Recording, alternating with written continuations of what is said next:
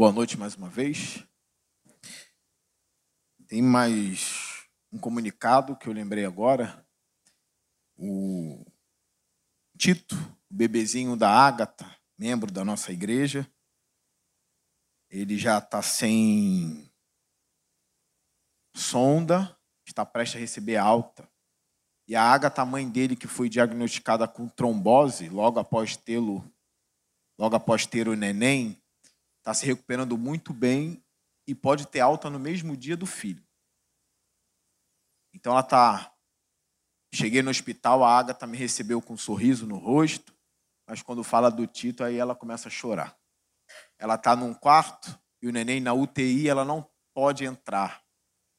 Então ela está sem o filho no quarto, né? Com trombose e a criança na UTI se recuperando mas ela está evoluindo muito rápido e o neném também. O Tito é bonitão, é forte. Eu pude entrar na UTI, fui liberado, ser pastor dela, e pude orar com o Tito ao lado do pai dele.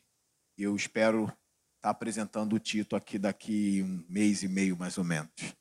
Bom, uma notícia: ela está muito bem, graças a Deus, e o neném também está se recuperando. A gente tem notícias tristes e notícias alegres na nossa igreja.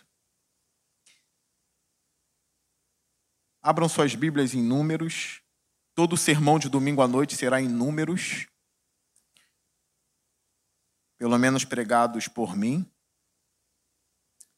Capítulo 11, versículo 16. Se você achar Gênesis, você acha Números, tá? Gênesis, Êxodo, Levítico, Números.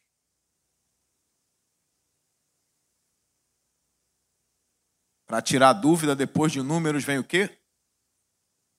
Deuteronômio. Depois, Josué. Depois, isso tem nada a ver com sermão, né? Isso não é hora de treinar a igreja. Na EBD a gente treinou hoje, né? Números capítulo 11, versículo 16.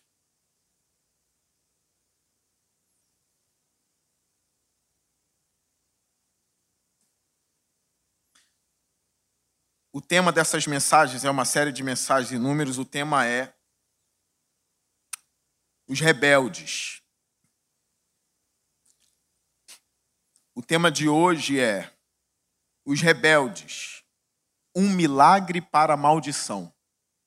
É forte, né?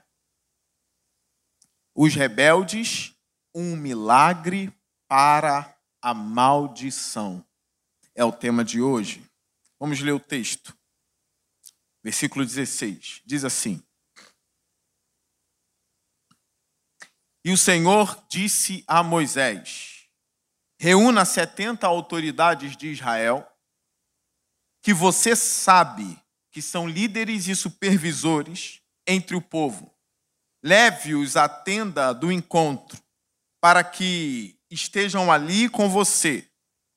Eu descerei e falarei com você, e tirarei do espírito que está sobre você, e o porei sobre eles eles o ajudarão na árdua responsabilidade de conduzir o povo, de modo que você não tenha que assumir tudo sozinho. Diga ao povo: consagrem-se para amanhã, pois vocês comerão carne. O Senhor os ouviu quando se queixaram a ele, dizendo: Ah, se tivéssemos carne para comer! estávamos melhor no Egito. Agora o Senhor lhes dará carne e vocês a comerão. Vocês não comerão a carne apenas um dia ou dois, ou cinco, ou dez, ou vinte, mas um mês inteiro, até que lhes saia carne pelo nariz. E vocês tenham nojo dela porque rejeitaram o Senhor que está no meio de vocês. E se queixaram a ele, dizendo: Por que saímos do Egito? Disse, porém, Moisés: Aqui estou eu no meio de seiscentos mil homens em pé. E dizes: Darei a eles carne para comerem durante um mês inteiro. Será que haveria o suficiente para eles? se todos os rebanhos fossem abatidos? Será que haveria o suficiente para eles se todos os peixes do mar fossem apanhados? O Senhor respondeu a Moisés: Estará limitado o poder do Senhor? Agora você verá se a minha palavra se cumprirá ou não. Então Moisés saiu e contou ao povo o que o Senhor tinha dito. Reuniu setenta autoridades dentre eles e as dispôs ao redor da tenda. O Senhor desceu na nuvem e lhe falou, e tirou do espírito que estava sobre Moisés e o pôs sobre as setenta autoridades. Quando o espírito veio sobre elas, profetizaram, mas depois nunca mais tornaram a fazê-lo. Entretanto, dois homens chamados Eldade e Medade tinham ficado no acampamento, ambos estavam na lista das autoridades, mas não tinham ido para a tenda. O Espírito também veio sobre eles e profetizaram no acampamento. Então, certo jovem correu e contou a Moisés: Eudade e Meudade estão profetizando no acampamento. Josué, filho de Num, que desde jovem era auxiliar de Moisés, interferiu e disse: Moisés, meu senhor, proíba-os. Mas Moisés respondeu: Você está com ciúmes por mim? Quem dera todo o povo do Senhor fosse profeta e que o Senhor pusesse o seu espírito sobre eles. Então Moisés e as autoridades de Israel voltaram para o acampamento. Depois disso, veio um vento da parte do Senhor que trouxe codornizes, codornizes do mar, e a fez cair, e as fez cair por todo o acampamento a uma altura de 90 centímetros, espalhando-as em todas as direções num raio de um dia de caminhada. Durante todo aquele dia e aquela noite, durante todo o dia seguinte, o povo saiu e recolheu codornizes ninguém recolheu menos de dez barris. Então eles as estenderam para secar ao redor de todo o acampamento. Mas quando a carne ainda estava entre os dentes, e antes que a ingerissem, a ira do Senhor acendeu-se contra o povo, e ele o feriu com uma praga terrível. Por isso o lugar foi chamado Quibrote Halavá, porque ali foram enterrados os que tinham sido dominados pela gula. De brote Rataavá, o povo partiu para Azerote e lá ficou. Curvem suas cabeças. Senhor Deus, a sua palavra será pregada.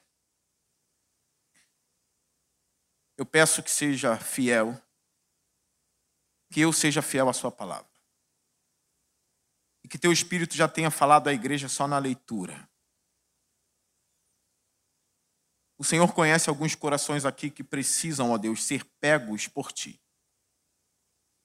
Que a tua palavra venha jorrar em nossa alma essa noite. Nos livre da rebelião. Nos livre de sermos rebeldes, Senhor. É a minha oração, em nome de Jesus. Amém. Meus irmãos, vocês lembram do sermão de domingo passado? Ou melhor, retrasado? Que o povo do Senhor, o povo de Israel, se rebela contra Deus e contra Moisés também. Mesmo depois de saber que a presença do Senhor estava no arraial, de saber que os milagres do Senhor eram feitos em Israel, os milagres eram visíveis palpáveis.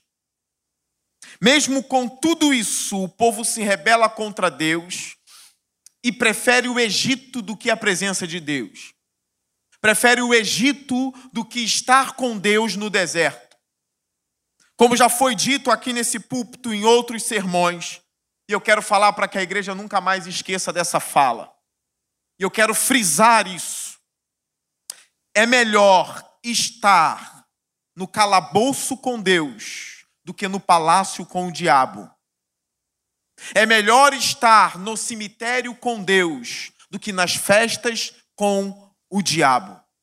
A presença de Deus é melhor do que festas. A presença de Deus é melhor que palácios.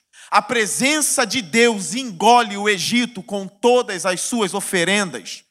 A presença de Deus é maior e superior a tudo o que existe na terra. Os céus só são os céus porque Deus está lá. Se Deus não estivesse lá, os céus não valeriam de nada para nós. Mas o povo de Israel não compreendeu a presença de Deus de forma preciosa. Nós aprendemos no sermão passado que Moisés orava ao Senhor quando a arca ia em frente. A arca se levantava e Deus ia na frente toda vez que ela se levantava para ir. Moisés orava: Levanta-te, Senhor. Sejam espalhados os teus inimigos e fujam diante de ti os teus adversários. Para proteger Israel dos adversários. Quando a arca parava e o povo parava e era necessário levantar ou, na verdade, baixar o acampamento, sempre que a arca parava, Moisés orava e dizia: Agora volta, Senhor para os incontáveis e milhares de Israel. Moisés sabia que a presença de Deus em Israel era importante para Moisés, mas o povo não tinha a mesma visão que Moisés. Moisés valorizava a presença do Senhor, ao ponto de lermos Êxodo 32 e 33, Deus dizer para Moisés: Olha, Moisés, o povo é rebelde, eu não andarei mais com o povo, Moisés. E Moisés diz a Deus: Senhor, se o Senhor não for, eu não vou. Não subirei se não fores comigo. Moisés não queria nenhum anjo. Moisés queria o próprio Deus guiando o povo. Nós vemos aí o valor que Moisés dava para a presença de Deus e para o guiar de Deus no povo de Israel. O que está acontecendo aqui é algo terrível. Eu quero lembrar a vocês a fala do povo, que está em capítulo 11, versículo 5 do mesmo livro. Diz assim: 11, 5. Nós nos lembramos dos peixes que comíamos de graça no Egito, e também dos pepinos, das melancias, dos alhos poróis, das cebolas e dos alhos. Mas agora perdemos o apetite. Nunca vemos nada a não ser este maná. O que está saindo dos lábios desse povo é blasfêmia contra Deus. Eles são murmuradores, rebeldes e blasfemos. Esse pão aqui, o maná, nós aprendemos no Novo Testamento que representava Jesus Cristo. Jesus disse: Olha, eu sou o pão da vida que desce dos céus. Todo aquele que come de mim nunca mais terá fome. E o povo está blasfemando desse maná. Já estamos enjoados desse maná. Nós queremos as melhores comidas do Egito. Moisés achou isso mal assim como Deus. E todas as famílias de Israel batiam na tenda de Moisés para reclamar: queremos carne, queremos carne. Nós não queremos mais esse maná. É possível alguém enjoar das coisas do Senhor, não porque as coisas do Senhor são enjoáveis, mas porque o coração dessas pessoas é um coração mau. Às vezes enjoamos das coisas do Senhor, não porque o Senhor ele é careta, e não porque o Senhor não sabe agir. O tédio vem do nosso coração para as coisas de Deus. A gente troca com muita facilidade as coisas de Deus para as coisas do mundo e acaba enjoando das coisas de Deus. Mas toda semana o mesmo culto, toda semana a mesma Bíblia, toda semana a mesma coisa, toda semana a mesma frequência, toda semana os mesmos rostos, toda semana o mesmo olhar. Toda semana o mesmo arrepio, já estou enjoado de arrepio. Toda semana os mesmos louvores, já estou enjoado dos louvores. Traga para a igreja as distrações do mundo. Traga para a igreja os funk gospel. Traga para a igreja as baladas gospel. Vamos tornar o culto mais divertido. Vamos tornar o culto de uma forma mais agradável, trazendo entretenimento para o culto. Na verdade, por trás desse pragmatismo está o enjoo das coisas de Deus. Não porque Deus é enjoável, mas porque você é enjoável. Dá nojo da postura de muitos crentes diante das coisas do Senhor. Aí é necessário os pastores ficar inventando culto que Deus não disse que deveria ser feito para engranar gente que quer o Egito e não a presença de Deus. Estão trazendo o Egito para dentro da igreja porque não tem mais um caminho para voltar para o Egito. Tomem cuidado com o que vocês desejam, porque Deus, nessa passagem que eu vou pregar hoje, vai entregar nas mãos do povo o que o povo pediu. Mas nós vimos, vocês querem carne? Vocês terão não por um dia, nem por dois, nem por cinco, mas vocês comerão até colocar carne pelo nariz, e eu vou mostrar que até a carne enjoa. Vocês enjoarão de carne é um povo perverso. Esse povo fez Moisés pedir a morte. O tema da mensagem passada foi os rebeldes, o dia que Moisés pediu a morte. Ele disse bem claramente no versículo 14 o seguinte: Não posso levar todo esse povo sozinho. Essa responsabilidade é grande demais para mim. Se é assim que vais me tratar, mata-me agora mesmo. Se te agradas de mim, não me deixes ver a minha própria ruína. Moisés faz um clamor a Deus dizendo: Eu não aguento esse povo.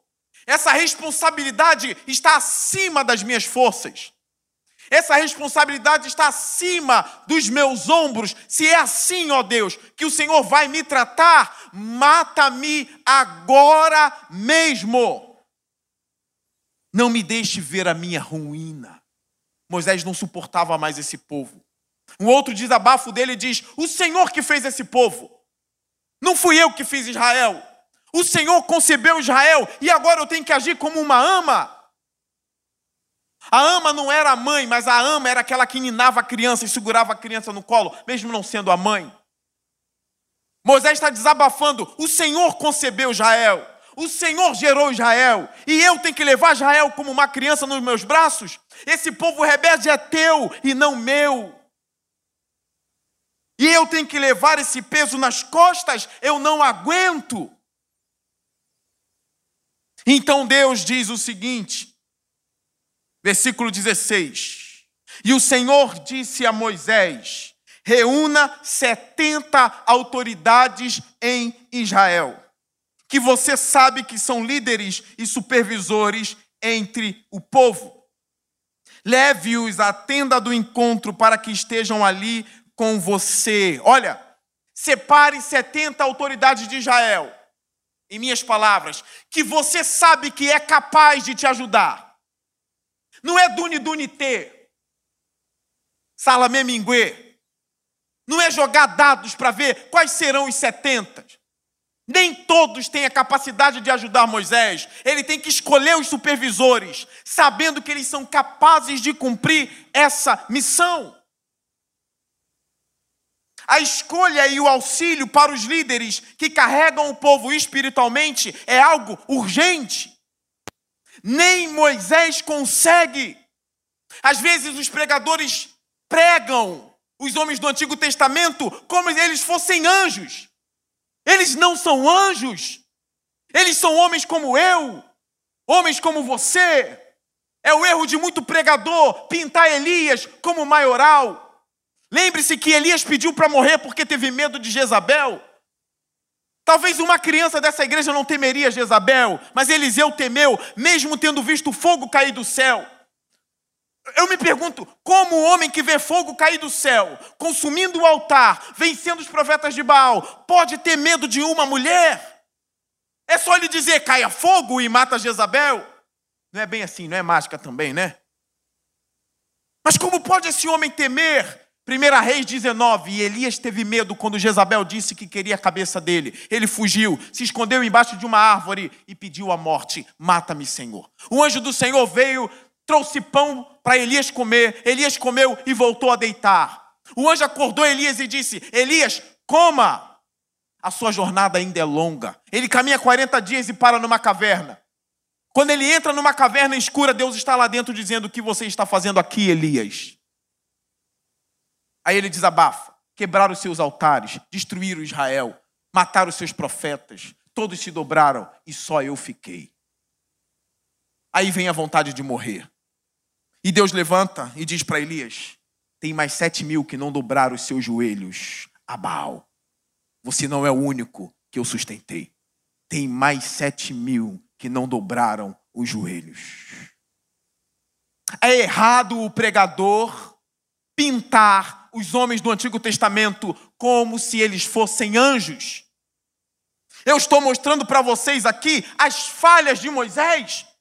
Quase ninguém sabe que ele pediu a morte. Quase ninguém sabe que o grande Moisés do cajado, que abriu o mar, que vocês viram na Record, não estava aguentando mais a responsabilidade de liderar. Quase ninguém sabe das falhas desses homens que têm pés de barro. É por isso que Moisés precisa de auxílio e de líderes para ajudá-lo na liderança do povo de Israel. 70 era suficiente. São levantados homens capazes, e aqui eu me lembro de Paulo escrevendo para Timóteo. Eu dei estudo sobre isso quarta-feira agora. Timóteo, aquilo que você me ouviu dizer na presença de várias testemunhas, entregue a homens fiéis que são capazes de ensinar a outros. Não é a um pangaré, Timóteo. É algo importante. Você me ouviu, eu te ensinei. O que você faz com essa mensagem? Entregue a homens fiéis que são capazes de ensinar ao povo. E aqui eu abro um parênteses: Seminário não forma pastor, quem forma pastor é outro pastor. Seminário não te ensina a apacentar uma igreja. Me fizeram a pergunta na caixinha da igreja, que eu estou abrindo agora, estou bombardeado de perguntas, entregando meus pontos fracos. O que ele pensa sobre determinada questão? Eu conto. E a pessoa, hum, é nisso. Me perguntaram sobre isso. E eu nem lembro mais do que me perguntaram. Eu falei do quê? Qual foi a sua maior lição no seminário? As pessoas estavam perguntando, talvez esperando que eu fosse dizer a melhor lição me tornou um grande pastor. Até teve um amigo aqui do meu lado que riu da minha resposta depois. Grande ajuda. Quando eu respondi, a maior missão, a maior lição que o seminário me deu foi ler livros que eu não queria ler. Eu sou obrigado a ler coisas que eu não quero ler. A maior lição que eu aprendi no seminário é ler livros indesejados, e eu faço isso até hoje. Mas tem mais coisa, eu tenho que procurar para saber. Mas é pastor que forma outro pastor. É por isso que eu preciso reunir aqueles que querem o um ministério para se aproximar de mim, para ver o que é o ministério pastoral, para ensiná-los a ser fiéis, para entregar a mensagem a eles. O ministério não é feito para ser levado sozinho. Nós vemos homens hoje assaltando o púlpito como se o púlpito fosse deles, a igreja fosse deles, e eles fazem o que quer com a igreja. E a gente observa nesses homens, não há nenhum senso de responsabilidade como o de Moisés. Eles não choram, eles não lamentam, eles não demonstram firmeza, ou melhor, fraqueza. Por que será? Porque talvez não tenha a agonia de que estão levando o povo de Deus. Eles acham que estão levando o seu próprio povo. A igreja precisa formar homens fiéis. É aquela coisa, se eu conheço um bom guardião, é ele que eu vou indicar para proteger quem eu amo. Se você ama a sua igreja, ainda que não seja você o vocacionado, ainda que não seja você a vocacionada, pede para o guardião proteger aquilo que você ama, já que você não tem essa capacidade ou nem o chamado dado por Deus para isso. Não tenha inveja, não tenha raiva. Diga, eu amo esse lugar e eu quero aquele guardião para proteger a minha igreja, já que eu não tenho escudo suficiente para isso. Foi dado a ele, que seja ele. E eu vejo o outro ali, é um outro guardião, que se levante para proteger a igreja que eu amo. Lembrando que Miriam e Arão fracassaram nisso porque disseram: Ah, Moisés está achando que é só ele que tem o dom. Nós também temos. E Miriam ficou leprosa por causa dessa rebelião. É necessário uma extrema humildade na administração do povo de Deus. Igreja não é brincadeira, assim como Israel não é brincadeira. Há temor do Senhor nesse lugar. Quem sabe que a igreja de fato é o povo de Deus, o pastor que sabe disso, ele não vai roubar a igreja, ele não vai comer a lã, ou na verdade, é, vamos falar comer mesmo, que é o que eles fazem, é tudo: comer a lã da ovelha, os dentes da ovelha, a pata da ovelha. Quem sabe que o rebanho é de Deus tem temor e tem agonia. Eu lembro de um sermão do pastor americano David Wickerson que me marcou muito. Ele disse: Onde está a agonia? Eu só vejo o povo de Deus falar de prosperidade, eu só vejo o povo de Deus falar de vitória em vitória, de triunfo, e eu não vejo ninguém agonizando, eu não vejo agonia, eu não vejo súplicas. Onde estão as agonias da vida cristã?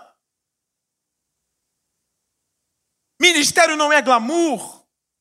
Não é glamuroso ser Moisés, é sofrido ser Moisés. E ele demonstra aqui: me mata, já que é assim, eu não fico. A presença do diabo não é dita nesses textos, porque o Antigo Testamento não fala muito do diabo. Nós temos um livro inteiro, o livro de Jó, que menciona ele no início. Mas nós vemos Moisés sendo entregue a um fardo muito forte, muito alto e muito poderoso, que ele não suporta. 70 homens são levantados, mas eles precisam ser dotados agora do espírito de Moisés. Eu quero dizer a vocês: não é que Deus pegou um pouco do espírito de Moisés e repartiu, e Moisés ficou capenga no espírito. A linguagem de Deus é: o Espírito Santo está em Moisés. Usarei o Espírito Santo agora para atuar nos 70 também. O Espírito que está em Moisés está só em Moisés. Agora ele vai atuar também em mais 70 homens em Israel. Olha o versículo 17. Eu descerei e falarei com você e tirarei do espírito que está sobre você e o porei sobre eles. Eles o ajudarão na árdua responsabilidade de conduzir o povo. Repitam comigo: eles o ajudarão agora na árdua.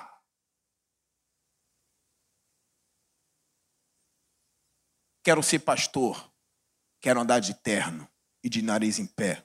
Vai embora, rapaz. Isso aqui não é estrela de Hollywood. O diabo vai ficar no teu pé te humilhando, rapaz. Ministério não é para quem quer aparecer, é para quem quer chorar. A missão é árdua. E é necessário o Espírito de Deus para isso. Eu lembro de Paulo em Atos capítulo 20 dizendo: O Espírito de Deus colocou vocês como bispo da igreja.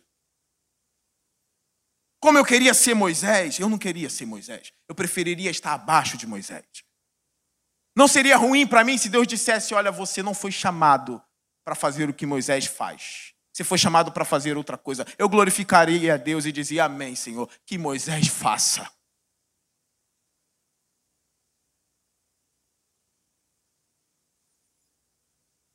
eles o ajudarão na árdua responsabilidade de conduzir o povo de Deus.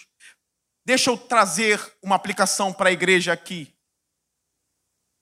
Em que o Tiago Andrade me lembrou esses dias de algo que eu falei há anos atrás. Que tem gente que trata pastor assim, já que o pastor chegou na minha casa, e já que pastor tem que se lascar, que ele sente-se no chão e os outros sentem-se na cadeira. Irmão, já tem Deus e o diabo no nosso calcanhar, pelo amor de Deus, dá a poltrona um pouco para a gente sentar. Não precisa humilhar. Qual é o meu ponto? Deus já humilha a gente, vocês não sabem. Deixa essa tarefa com Deus. Ninguém sabia que Paulo tinha o espinho na carne até este revelar. E o espinho na carne de Paulo não é que ele era gay. Paulo nunca foi gay. Ele deixa bem claro: o espinho que eu tenho na carne é o mensageiro do diabo que me bate no rosto. Ele só não explica o que é. Ele dá a entender que são as, nudez, a falta de roupa, as perseguições, as prisões. Acho que isso era feito para que Moisés não, Paulo não se ensoberbecesse, mas que ele fosse humilde diante das visões e revelações que ele teve. Um homem de Deus pode ter altas revelações como Moisés, mas para que ele não se ensoberbeça, ele será humilhado até mesmo ao ponto de pedir para Deus: tira-me de mim este cargo. Mas as altas revelações não te seguram? Não. Não, não vai segurar. Porque Deus não vai deixar a soberba penetrar e dominar um homem de Deus verdadeiro. A missão é árdua. De modo que você não tenha que assumir tudo sozinho. Então levante os 70, darei o meu espírito a eles. 18. Diga ao povo: consagrem-se para amanhã, pois vocês comerão carne. Parece uma boa notícia, sim ou não? O povo não pediu carne. Mas o povo não pediu carne em oração, irmãos. O povo pediu carne em queixa e blasfêmia. Por isso que eu tenho repetido nesses sermões: cuidado com a sua boca, cuidado de quem você fala mal. E principalmente, cuidado para não falar mal de Deus na frente de Deus. Cuidado para não entrar em casa e dizer: Maldito Deus que me dá essa maldita casa. Você é louco? O ar que você respira é dele. Lázaro não tinha nada na parábola. Os cães lambiam as feridas de Lázaro, mas quando ele morreu, os anjos o levaram para a glória. Feche a boca antes de falar contra Deus e antes de murmurar. A Bíblia fala que o coração de vocês sejam dominados por ações de graça Sejam gratos a Deus pelo que têm. Eu estava conversando com os homens da igreja, alguns. Alguns princípios que um homem cristão deveria ter. Isso serve para as mulheres e as crianças aqui também. Eu vou falar na forma negativa. O que não deveria ter, não deveria ser ingrato, não deveria ser invejoso e não deveria ser mentiroso. Falando de forma positiva, deveria ser grato, deveria ser um homem fácil aos elogios, ao elogiar, e deveria falar a verdade. Busque isso, seja grato, não seja invejoso e fale a verdade. Você encontrará a humildade seguindo o meu conselho. Deus ouve e diz: Olha, darei carne a vocês.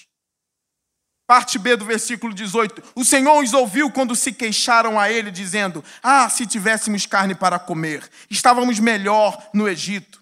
Agora o Senhor lhes dará carne e vocês a comerão.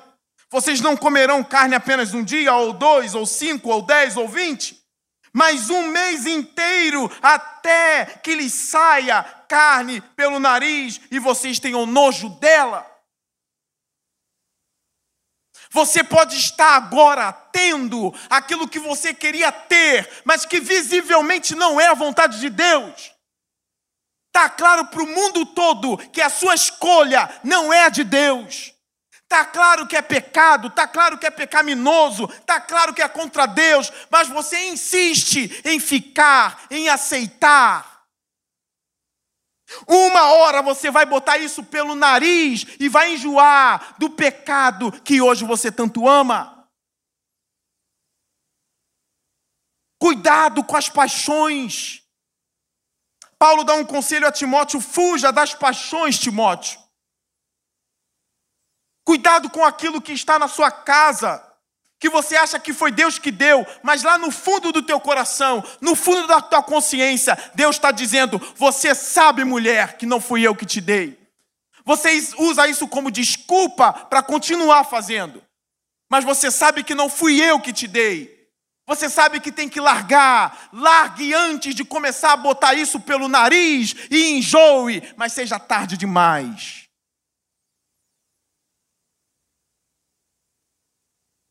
Não festeja por aquilo que você recebeu, que é algo pecaminoso ou que veio de um desejo pecaminoso, dizendo: Deus abriu a porta, se a porta está aberta é porque é de Deus. Sonde o seu coração. Veja se o que você tem realmente vem de Deus, porque a carne está chegando em Israel. É por isso que o tema da mensagem Os Rebeldes, o milagre que traz maldição. um mês inteiro até que lhe saia carne pelo nariz e vocês tenham nojo dela, porque rejeitaram o Senhor que está no meio de vocês e se queixaram a ele, dizendo: Porque saímos do Egito. Que haja no nosso coração um senso de adoração tão forte que a gente possa dizer, como Jó: Ainda que ele me mate, todavia nele esperarei. Eu não estou falando de um homem que saiu do Egito, não. Eu estou falando do homem que era rico e a riqueza dele vinha de Deus de verdade. Ele ajudava os pobres, ele era justo, ele era rico, mas era justo. Ele era rico, mas não era avarento. Ele era rico, mas era homem de Deus, ao ponto do diabo perceber isso. De onde você vem, Satanás? Eu vim de rodear a terra. Observaste meu servo Jó? Sim, observei. Deixe-me tirar tudo dele, e você verá que ele vai blasfemar na sua face. E Deus diz: vai, só não toque na vida de Jó. Tira tudo dele e veremos. E o diabo toca na riqueza de Jó. E Jó não abandona Deus. O diabo mata os dez filhos de Jó. E Jó não abandona Deus. O diabo volta e diz: Senhor, pele por pele, pele por pele agora. Deixa-me tocar na pele dele. Porque não há um homem que resista ao que eu vou fazer. E Deus diz: toca. Só não toca na vida de Jó. E o diabo toca na carne. E ele fica leproso. E se coça com cacos de telhas. Aceitaste o bem de Deus e não o mal, mulher. No saí do vento da minha mãe e no voltarei para lá. O Senhor me deu, o Senhor tirou. Bendito seja o nome do Senhor. Eis aí um verdadeiro homem de Deus. Ele não adora no final da benção, porque quando a gente abre para testemunha, às vezes na quarta-feira, isso é muito bom. Eu quero agradecer pela benção que o Senhor me deu, me deu através da intercessão de vocês. Mas a prova já passou, ela já recebeu a benção, isso é bom. Só que Jó se torna diferenciado porque ele adora o Senhor antes de ser curado. Ele adora o Senhor no capítulo 2, capítulo 3. Ele adora o Senhor antes de receber a bênção da cura. E no final, Deus abençoa tremendamente Jó. Nós temos que ter um senso no coração urgentemente. Não é fácil ter isso. Mas a gente precisa ter, ou buscar ter isso no coração. Ainda que me falte tudo, se Deus está comigo, nada me falta. Se Deus está comigo, na verdade eu não perdi nada. Deus está comigo. Paulo disse: Aprendi o segredo de estar contente em toda e qualquer situação. Olha a fala dele: Aprendi o segredo. É estranho, né? aprendi o segredo de que estar contente, contentamento em toda e qualquer situação. Paulo jamais iria murmurar contra Deus. Você não acha na escritura Paulo dizendo: "Era melhor continuar sendo fariseu, me vangloriar de ser da tribo de Benjamim, circuncidado no oitavo dia, irrepreensível quanto à lei, fariseu de fariseu"? Ele não quis voltar atrás, mas ele disse: Eu tenho tudo isso como esterco para ganhar a Cristo Jesus, meu Senhor. Tudo isso como esterco. Sonda seu coração e veja se Deus realmente é o maior tesouro que você tem hoje. Porque se ele não for, na primeira adversidade você vai desviar e murmurar. Eu quero repetir algo que eu falei no último sermão aqui. Eu conheço um presbítero e conheci de longe um diácono, um presbítero eu conheci muito de perto, muito de perto mesmo. Que depois da vida toda da errada, depois de mais de nove anos na casa de Deus, tudo deu errado. Na família, nas finanças. O que esse presbítero fez, eu o conheci olho a olho. Ele abandonou a igreja, abandonou Jesus e foi virar filho de santo na macumba, eu vi com os meus olhos e eu ouvi com os meus ouvidos. E há pessoas aqui que podem testemunhar do que eu estou falando. Ou você se apega com Deus, ou o seu fim será este. Você vai buscar o Egito porque você acha que o Egito é melhor a sua alma. Mas reconheça hoje, caindo de joelho, o Senhor me basta. Paulo, não tirarei o espinho, mas a minha graça te basta, porque o meu poder se aperfeiçoa na sua fraqueza, Paulo. Aí Paulo brada: Senhor, quando estou fraco, aí é que estou forte. É na minha fraqueza que a força de Deus aparece.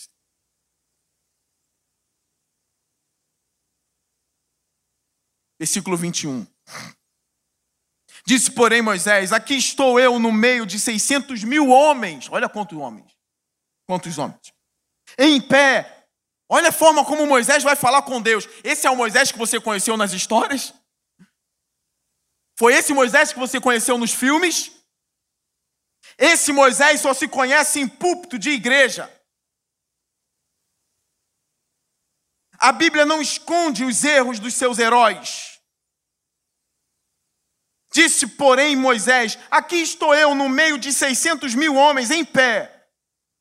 E dizes: Darei a eles carne para comerem durante um mês inteiro. Naldo, como que se alimenta um exército de 600 mil homens? No deserto, com carne durante um mês, Naldo? Vai cavar para achar? Qual é o mercado que tem perto? Qual é o açougue?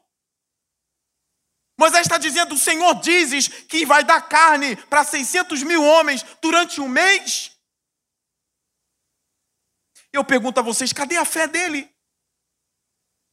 Eu defendo que se Jesus estivesse aqui, ele olharia para o grande Moisés, bem nos olhos dele, e diria aquela frase fantástica do Novo Testamento: Moisés, homem de pequena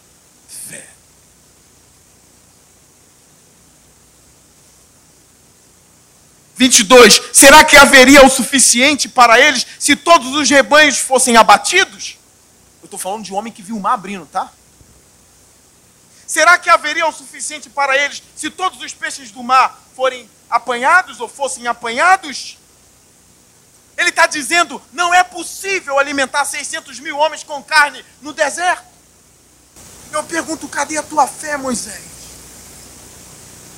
Até os fortes podem ficar fracos na caminhada. A minha pergunta, ou na verdade, crente, crente, a questão não é se você vai passar por isso, a questão é quando você vai passar. Se prepare, porque você vai passar por momentos de fraqueza, porque você não é melhor que Moisés. Não é se eu vou, é quando vou passar. Olha a resposta de Deus para Moisés no versículo 23. O Senhor respondeu a Moisés: Estará limitado o poder do Senhor? Agora você verá, ele está falando isso para Moisés, se a minha palavra se cumprirá ou não. Deixa eu dizer a vocês aqui. Muitos aqui têm vários problemas mas eu sei que o problema de várias pessoas que frequentam as igrejas é pequena fé. Muitas das ansiedades que a gente passa, muitos dos questionamentos que a gente faz, surgem de uma falta de confiança na provisão de Deus. Deus vai prover. Ele já demonstrou que Ele é Deus provedor.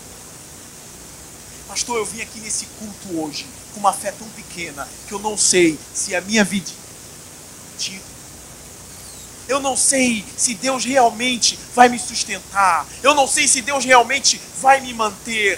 Eu me acho até a maior pecadora ou o maior pecador. Eu não sei se Deus será benevolente para comigo. Falta de confiança em Deus Eu me lembro de Esté entrando no salão do rei, não poderia entrar de qualquer jeito, mas ela precisaria ou precisava interceder pelo povo de Israel. Se alguém entrasse de qualquer jeito no salão de um rei pagão, poderia morrer. Esté sabia disso. Olha a confiança e a coragem dessa mulher. A quem entrar pode morrer, se o rei quiser. Olha a fala dela. Vou parafrasear. Não tem problema. Se eu perecer, pereci. Se eu morrer, ela entra e o rei, o rei estende o cetro para ela, concordando com a entrada dela e ela não morre. Por que, que eu disse para vocês na quarta-feira no estudo sobre Gideão? Por que, que eu defendi que Josué era maior que Gideão? Porque quando Josué e Caleb viram aquela multidão de gigantes, aquela multidão de homens fortes, que os outros dez espias disseram: Olha, nós não podemos contra eles, eles vão nos devorar, eles devoram tudo, Moisés. Aborta a missão, nós não vamos entrar, eles, eles vão nos matar. Aí se levanta Josué e Caleb e diz a Moisés: Não, Moisés, vamos em frente. Nós vamos comer esse povo como se come pão. Vamos entrar, porque Deus disse: a promessa está de pé. Vamos entrar, Moisés. Por quê? Se Deus disse, Ele vai prover. Gideão ficou pedindo sinal o tempo todo. Se a lã ficar, molhada e o chão seco, o Senhor é comigo. Aconteceu no outro dia, se o chão ficar seco, ao contrário, se o chão ficar molhado e a lã seca, aí o Senhor é comigo. Toda hora pedindo sinal. Caleb e Josué não pediram sinal, porque eles tinham a palavra, eles tinham a promessa. Saiba de uma coisa, está escrito todas as coisas cooperam para o bem daqueles que amam a Deus. A questão não é se Deus vai fazer ou não, a questão é você ama a Deus de fato. Se você ama a Deus de fato, está com Deus até hoje, não abandonou a Deus diante das ofertas do diabo, você está até hoje, você ama a Deus. E tudo está cooperando para o seu bem. Como diz um louvor, Deus proverá tenha fé, confie um pouco mais em Deus. Caminhando para o final, 24. A gente está no 24, mas é caminhando para o final mesmo. Então Moisés saiu e contou ao povo o que o Senhor tinha dito. Reuniu setenta autoridades dentre eles e as dispôs ao redor da tenda. O Senhor desceu na nuvem e lhe falou. E tirou do espírito que estava sobre Moisés e o pôs sobre setenta autoridades quando o Espírito veio sobre elas, profetizaram, mas depois nunca mais tornaram a fazê-lo. Outras versões diziam o contrário e continuaram a fazer. Isso é uma briga entre os linguistas do hebraico, eu não sou um linguista do hebraico. Fato é, foi evidente que o Espírito tomou eles e aquilo era obra do Espírito. Esse é um fato. Ficou evidente que Deus tomou os 70. 26.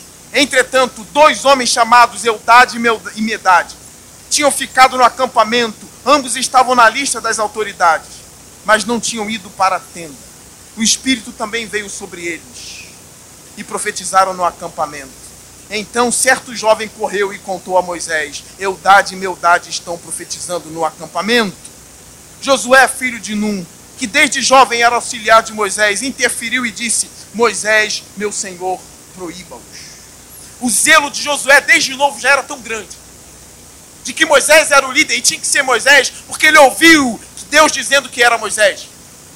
Que ele ficou assustado quando viu Eldade e Meldade profetizando: olha, não tem que ser Moisés. Ele agiu com um zelo muito grande. É Moisés? O líder é Moisés? Eu estou debaixo de Moisés e é esse jovem que depois vai substituir quem? Moisés.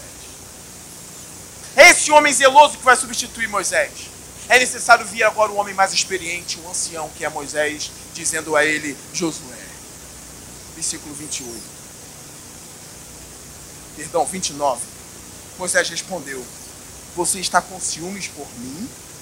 Quem dera todo o povo do Senhor fosse profeta e que o Senhor pusesse o seu espírito sobre eles. Então Moisés e as autoridades de Israel voltaram para o acampamento. Aqui está um homem que de fato entendeu a obra de Deus. Um homem que entende que o rebanho não é dele, mas do Senhor. Essa coisa do pastor dizer, meu rebanho, sou estranho, né? Eu sou toureiro ou sou alguma coisa? É o meu rebanho.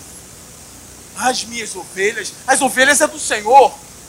Eu sou ovelha. Coisa estranha, não lá no meu rebanho. Tu é boiadeiro, rapaz? Ele entendeu aqui o que é o povo de Deus. Ele entendeu depois de uma grande humilhação, ao ponto que ele se viu no mais baixo nível do homem, que é desejar morrer. Ele entendeu que é necessário outras pessoas tendo o dom, ao ponto dele se vangloriar porque outras pessoas estão tendo o dom que ele tem. Um homem esmagado por Deus não tem espaço para inveja. Uma mulher esmagada por Deus, que entendeu a obra, que entendeu Deus, que entendeu o próprio ser, não se encontra inveja no coração desta mulher.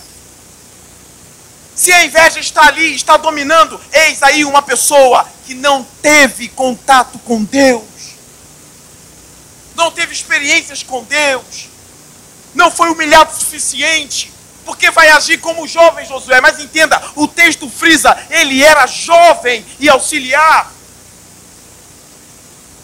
Homens e mulheres experientes que ainda caem no erro da inveja, da picuinha, tem problema de intimidade com Deus, ainda não foi esmagada o suficiente para entender a obra de Deus, que os melhores se levantam, ou que aqueles que têm o mesmo dom que eu se levantem. Eu digo isso aqui. Se uma pessoa está florescendo na igreja, deixe-a florescer. Se um jovem está pregando mais do que eu, deixe-o pregar. Deixe-me mentorear e discipular ele. Deixe-me fazer florescer.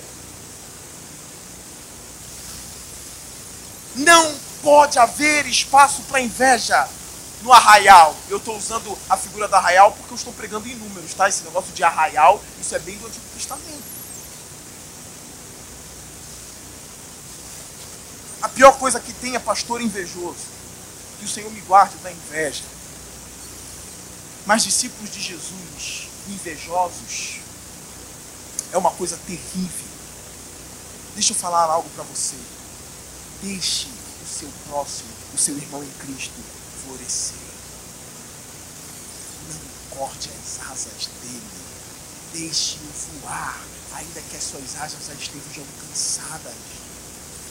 Ainda que as suas asas já estejam cansadas, não tenha inveja daqueles que têm asas novas.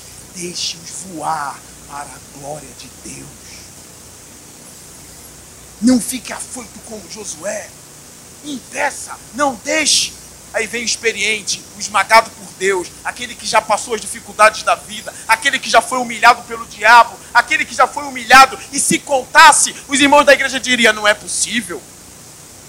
O homem mais experiente diz assim: deixe como seria bom se todos fossem como ele? Como seria bom se todos profetizassem? Como seria bom se todos conseguissem liderar? Como seria bom se todos pudessem ser pastores? Como seria bom se todos pudessem ter esse dom maravilhoso?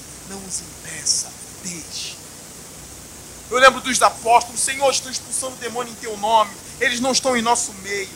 Jesus disse: aquele que não é contra nós é por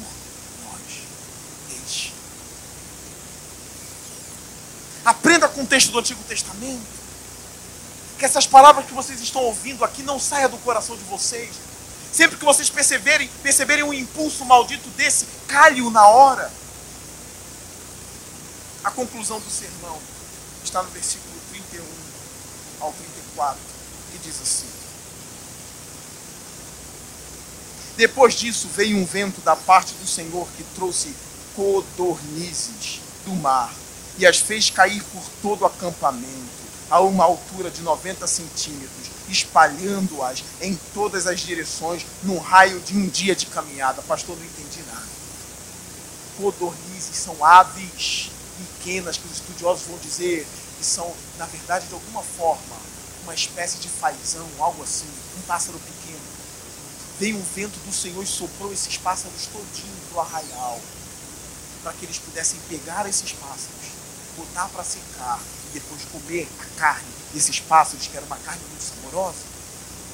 Quando o texto diz que ficaram ali a 90 centímetros do chão, alguns estudiosos entendem que elas ficavam voando em vida a 90 centímetros do chão.